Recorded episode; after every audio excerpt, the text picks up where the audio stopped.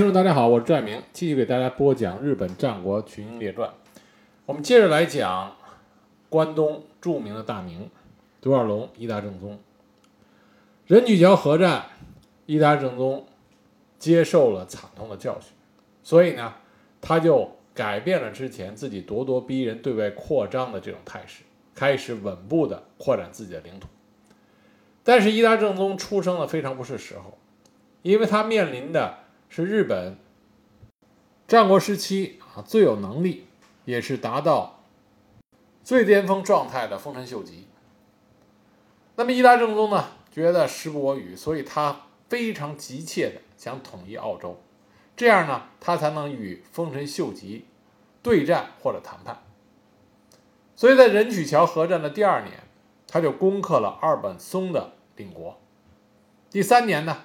他要讨伐内通禹州最上士的家臣，接受了大内定纲的归降。伊达政宗的岳父田村清显啊，是田村家的家主，也是赫赫有名的名将。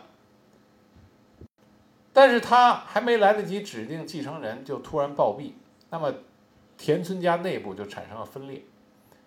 田村月斋。支持显赖啊，田支支持田村清显的儿子显赖。那么另外一位田村家的重臣田村美雪斋支持显基啊，是另外一个儿子。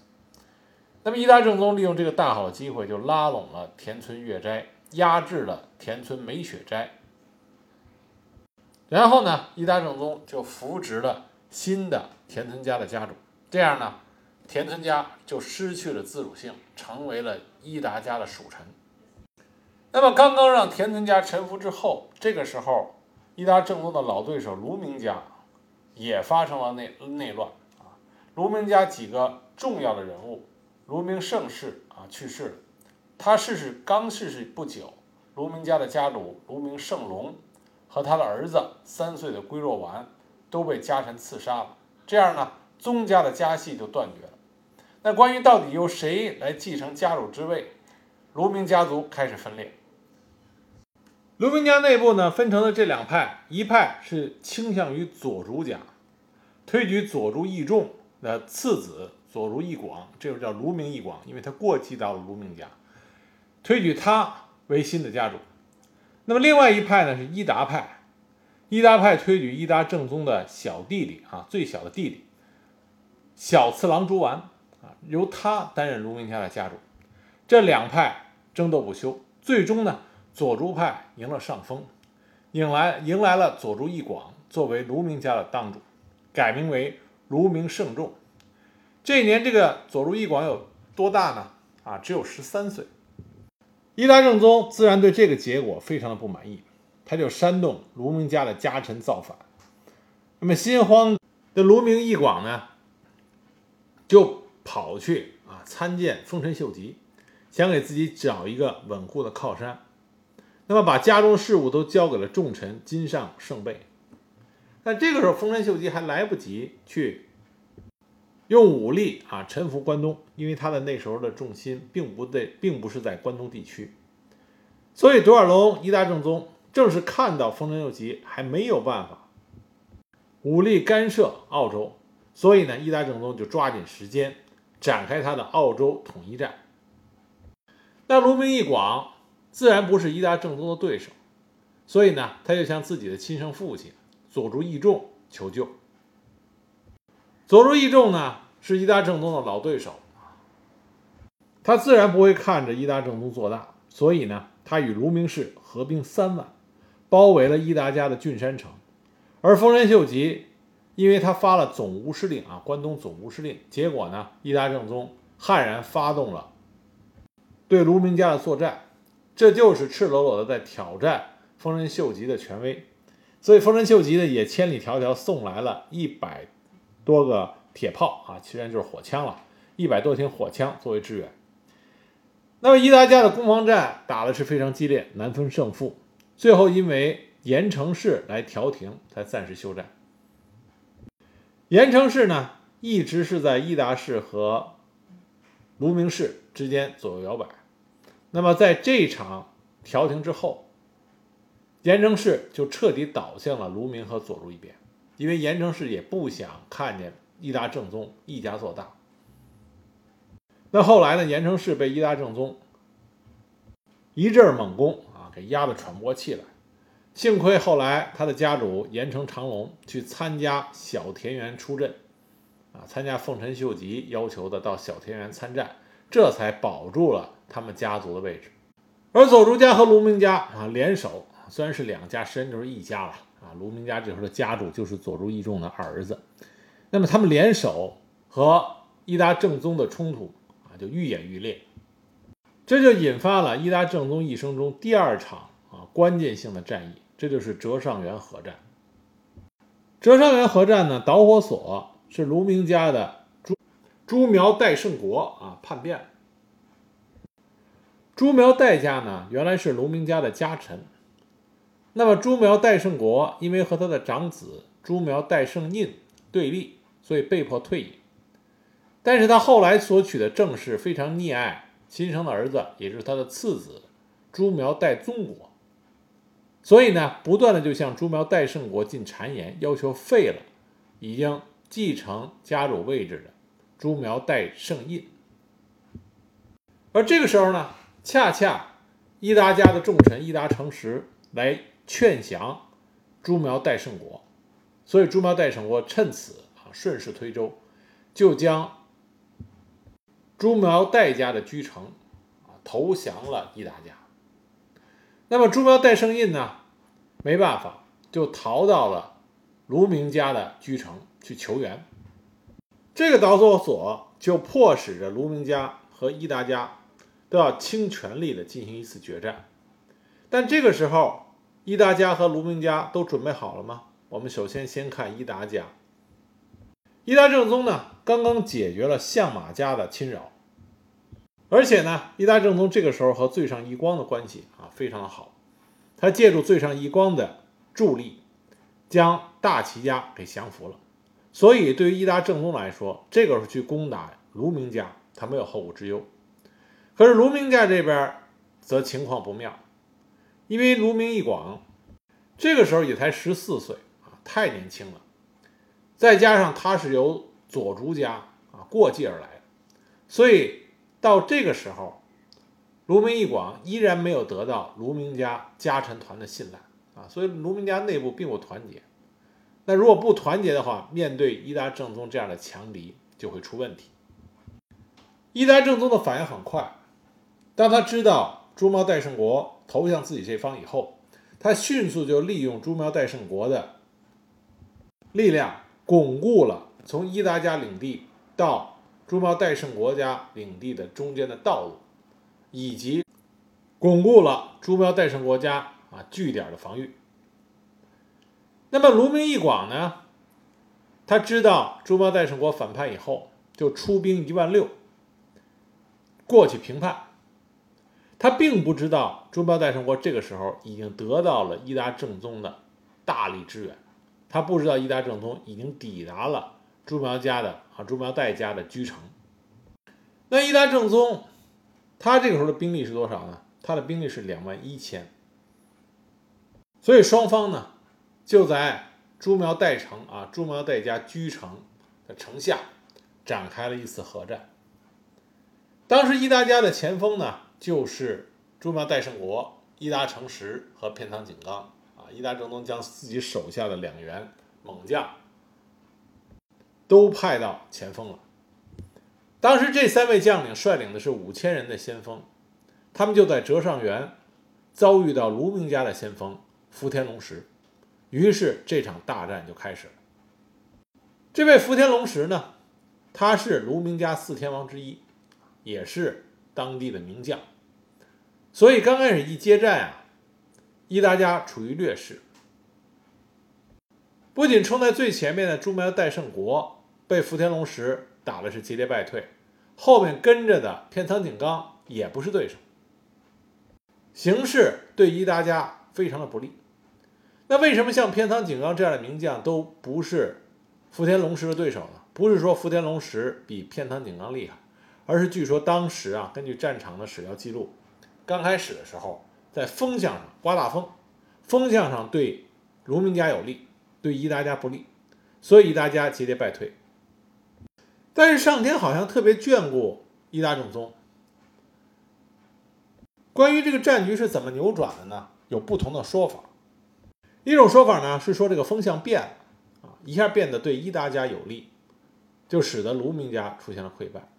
一种说法呢是说天上下起了大雨，然后完全看不清楚。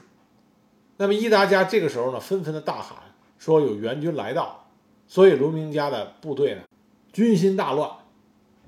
但不管自然原因是什么，最关键的就是卢明家的部队啊，在出现混乱的时候。军心不稳，为什么呢？因为卢明家的家臣团到这个时候都没有全部臣服于卢明义广啊，都有自己的私心，所以一看形势不对，卢明家的部分并没有臣服卢明义广的家臣，带队先跑了。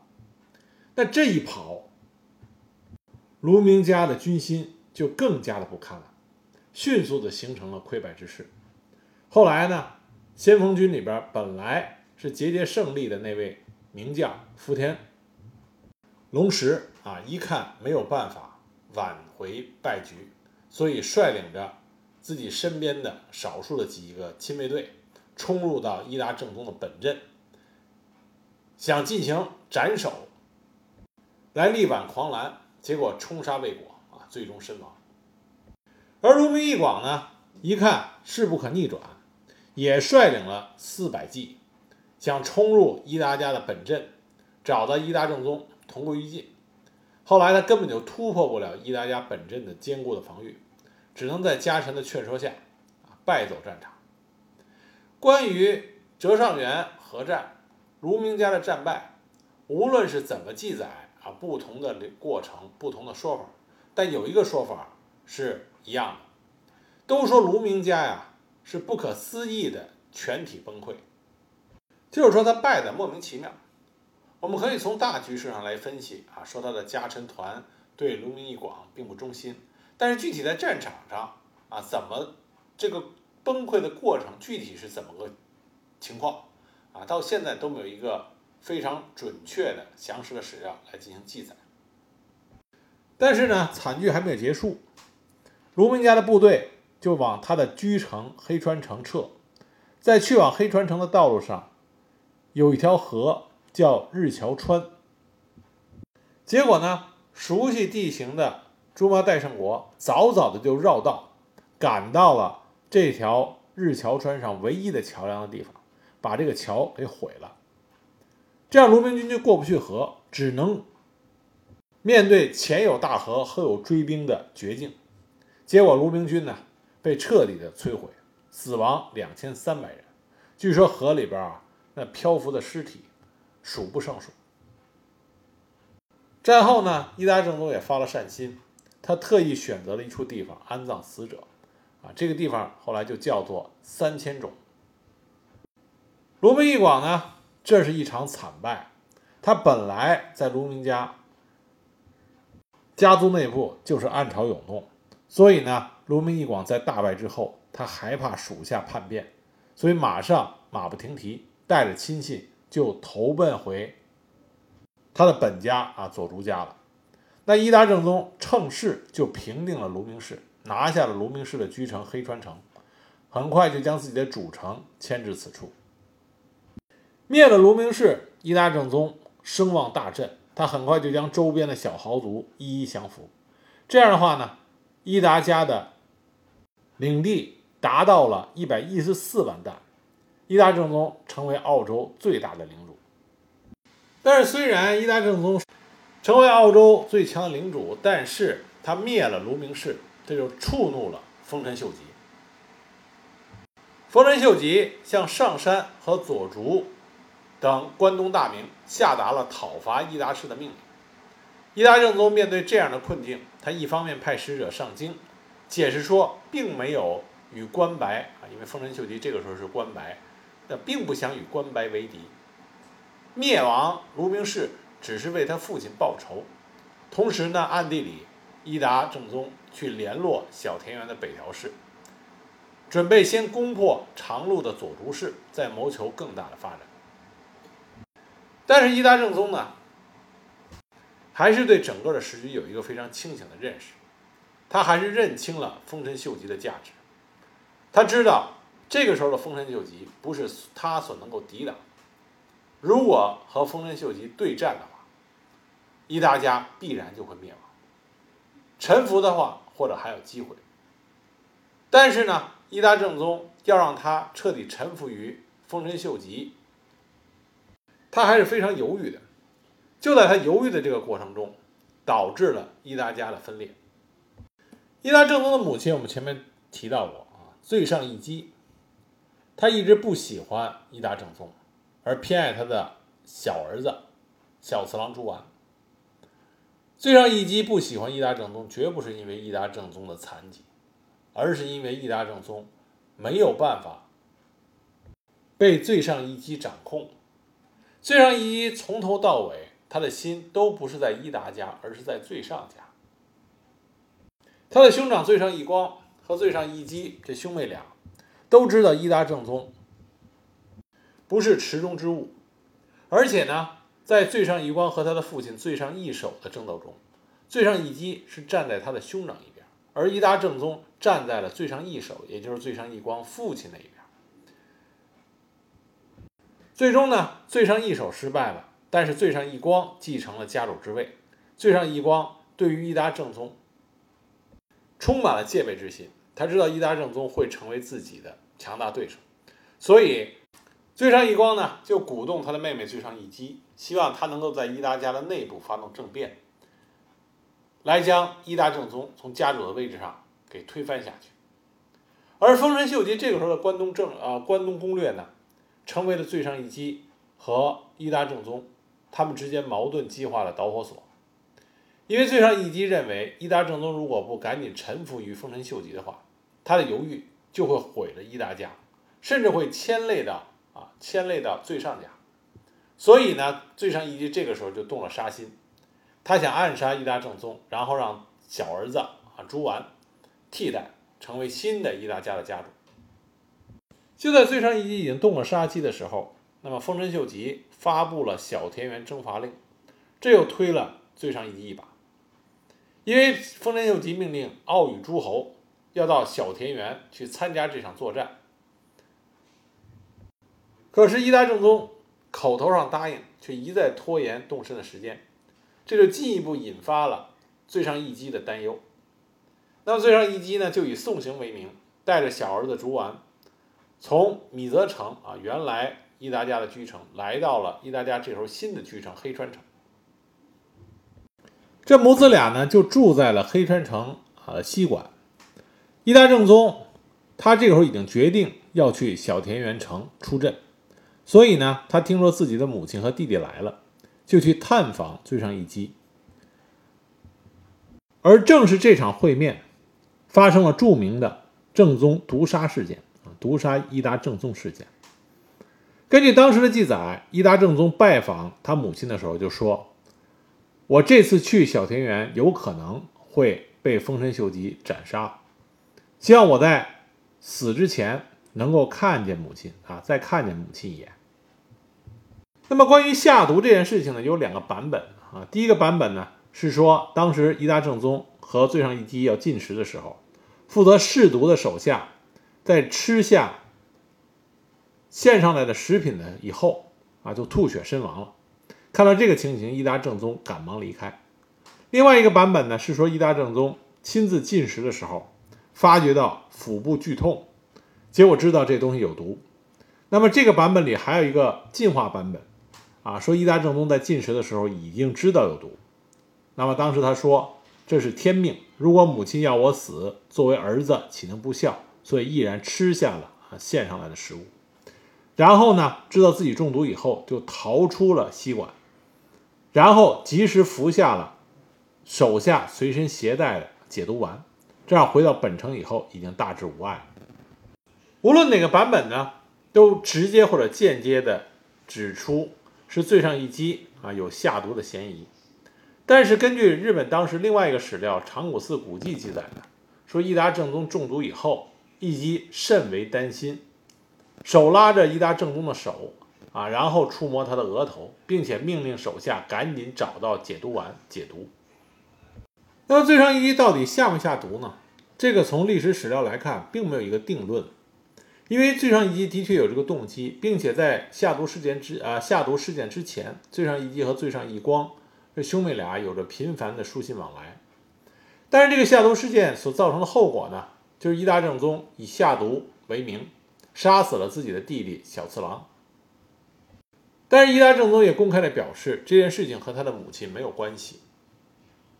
在这之后，罪上义基仍然留在伊达家中。母子之间还曾经有过密切的书信来往。在伊达正宗出兵朝鲜的时候，他母亲还曾经给他写过信，信里边附上了现金三两以及和歌。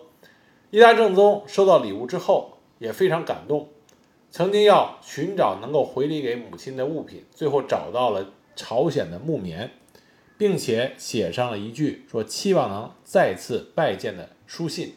一起寄回给了自己的母亲。但是，即使有了这种亲密的书信往来，最上一基后来呢，也在没有通知伊达正宗的情况下，从伊达家啊出走了，返回了最上家。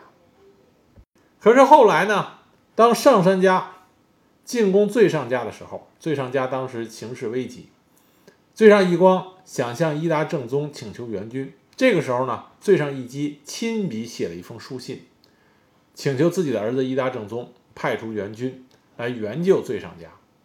当时伊达正宗身边的啊身边的谋臣片仓景纲跟伊达正宗进言说，应该是坐山观虎斗，寻找最好的时机。但是伊达正宗因为担心他母亲的安危，而拒绝了片仓景纲的建议，而派遣出了援军。战后呢，最上义基还专门写信感谢了自己的儿子伊达正宗。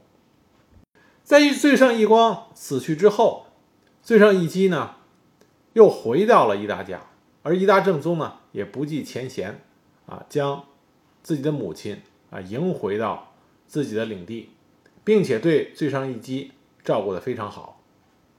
所以现在关于日本战国史的研究，基本认为啊，最上义基和伊达政宗两个人啊，最终是达成了和解，母子两个人重归于好。那这里呢，再给大家说一下啊，之所以这里面称伊达政宗的母亲最上义基，因为最上义基这个名字呢是流传最广，也最广为熟知。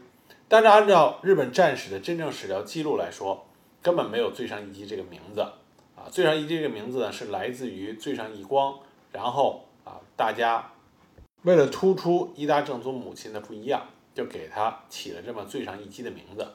在史料里边，最上一击只有一个称呼，叫做宝春院啊，这是伊达正宗母亲真正的史料里边的称呼，叫宝春院。无论这个下毒事件的真相如何，伊达正宗本来已经打算去小田园面见丰臣秀吉的这个行程安排就被拖延了。